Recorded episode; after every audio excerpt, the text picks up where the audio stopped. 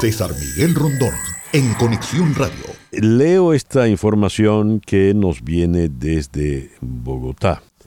Militares colombianos reconocen más de 300 nuevos asesinatos de civiles durante la época de Álvaro Uribe.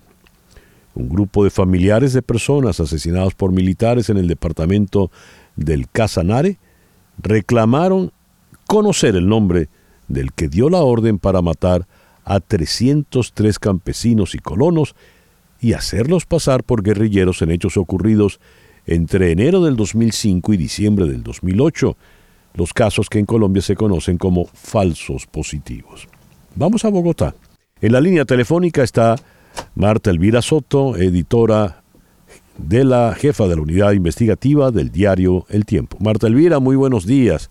Muchas gracias por atendernos. Miguel, un gusto para mí de nuevo estar en tu programa y muy triste la noticia que estás dando. Cuéntanos de ella. ¿Cómo se destapa un, una revelación tan, tan escabrosa y terrible tantos años después? Bueno, esto hace parte de eh, las reuniones que está haciendo con las víctimas, la llamada jurisdicción especial de paz. Y se están procesando no solamente a miembros de las FARC, también a los militares. En ese marco, he invitado a varios miembros del ejército para que confiesen lo que pasó con ese capítulo oscuro de los falsos positivos. ¿Y se ha revelado la verdad? ¿Se han, han confesado abiertamente los militares? En algunos casos sí, lo que se ha hecho es confirmar lo que ya venían diciendo algunos paramilitares, campesinos, miembros de la comunidad, incluso políticos. Pero lo que pasó ayer fue realmente aterrador. Cuéntanos de lo que pasó ayer, por favor, Marta Elvira. Pues mira, ayer varios eh, miembros de la fuerza pública confesaron, se ganaron viajes al exterior, incluso consignaciones de su jefe en ese momento, que era un general Torres Escalante, Henry Torres Torres Escalante, y una serie de privilegios, el hecho de asesinar campesinos, que no solamente utilizaron ese escabroso mecanismo para aumentar las bajas en combate, los positivos militares, como se llama aquí en Colombia, sino que además fue un instrumento utilizado para desaparecer rivales políticos, algunos políticos amigos. Marta Elvira, según lo revelado ayer, ¿de dónde venían las órdenes? Habida cuenta que también hay intereses políticos. Bueno, eh, todo se direcciona hacia el general Henry eh, Torres Escalante, alto mando en ese momento.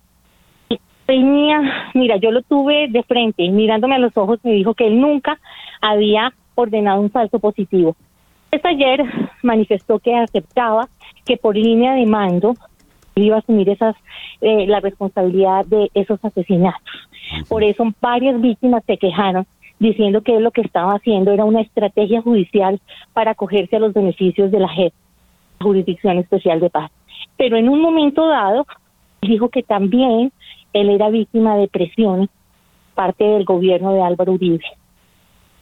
Cuando llegaban a, hacer revista, como se dice militarmente, a ellos les pedían bajas en combate y que entonces él había echado mano de ese instrumento violatorio de los derechos humanos para cumplir las instrucciones del gobierno de turno. Dios, ¿y él, él obedecía órdenes directas de alguien o le pedían bajas y entonces él procedía a asesinar a campesinos inocentes? ¿Cómo, cómo funcionaba eso? Es el segundo escenario que tú describes. Dice Mm. que se sentía presionado por parte del gobierno de Álvaro Uribe, que pedía bajas en combate. Entonces, él acepta que eh, ejecutó y permitió, él dice que permitió eh, el uso de estos falsos positivos para poder tener mejores cifras positivos militares. Realmente es una vergüenza. La familia de las víctimas, las familias de las víctimas se sintieron indignadas, aseguraron que este señor estaba fingiendo decir la verdad. Se comprobó que había consignado cerca de 50 millones de pesos uno de sus oficiales subalternos para que no confesara que él era el que daba las órdenes. en el gobierno, cuando se dice el gobierno presionaba, ¿quién en el gobierno de Uribe era el, que presionaba? Mira, él habla directamente de que cuando Álvaro Uribe iba a pasar revista a los diferentes batallones, se exigía bajas en combate, todos los generales, que él se sentía presionado por esa exigencia de resultados, en medio de esa presión permitía que se ejecutaran eh, estos um, estos asesinatos, porque no hay una manera diferente de llamarlos. Ellos les dice bajas en combate, falsos positivos, pero realmente son asesinatos. ¿Qué ha dicho el expresidente Uribe, Marta Elvira? Bueno, no solamente el expresidente Uribe, sino el ministro de turno, su ministro de turno, que acuérdate que era Juan Manuel Santos, premio Nobel de Paz a propósito. han dicho que no es cierto que se tratara de una instrucción del gobierno. No existe evidencia que simplemente se estaba combatiendo la guerrilla y otras organizaciones criminales y que en el marco esas, eh, de esa guerra interna se pedían resultados, pero nunca asesinar vecinos. Ya se ha pedido perdón en algunos casos en donde se comprobaban, por ejemplo, que reclutaban desempleados, personas con discapacidad, campesinos, hacerlos pasar por guerrilleros. Este es otro capítulo oscuro eh, digamos que esa época complicada que parece que no era solamente del gobierno Uribe, pero en este caso lo menciona.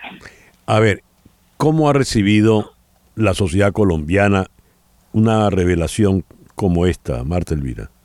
Pues con estupor, a pesar de que ya la conocían. Ejemplo, ahora están saliendo los eh, paramilitares a decir que ellos ya habían contado que eso era lo que estaba pasando en ese departamento. No se trata de hechos nuevos, sorprendentes, sino de la ratificación por parte de militares que eso estaba sucediendo. Pasa cuando en la Jurisdicción Especial de Paz alguien del ejército admite que cometió esos delitos y está eso en libertad automáticamente. Entonces lo que están diciendo es que hechos que ya se habían denunciado ahora los están admitiendo acogerse a los beneficios que da la gente. Eh, esto traerá cola, traerá consecuencias, Marta Elvira, ¿verdad? Mira, cada vez que alguien abre la boca en la JEP hay consecuencias. Hace un mes, una congresista, de Manhattan, una congresista de Córdoba, eh, aseguró que cuando ella iba a denunciar a los paramilitares, el presidente Álvaro Uribe le dijo que ojalá lo hiciera con pruebas. Estamos en una insinuación velada que pues había detenido esa denuncia. Entonces, hablan mucho, dicen cosas, Mancuso también, eh, Salvatore Mancuso, uno de los jefes paramilitares, también salió a decir cosas, pero ahora hay que probarlas. En el caso de los falsos positivos, ya la mayoría están probados, porque lamentablemente ahí están los cadáveres. Dios. Marta Elvira, muchísimas gracias por atendernos en la mañana de hoy. Gracias a ti. Marta Elvira Soto, de la Unidad Investigativa del diario El Tiempo, en Bogotá. César Miguel Rondón, en Conexión Radio, en Éxitos 107.1 FM.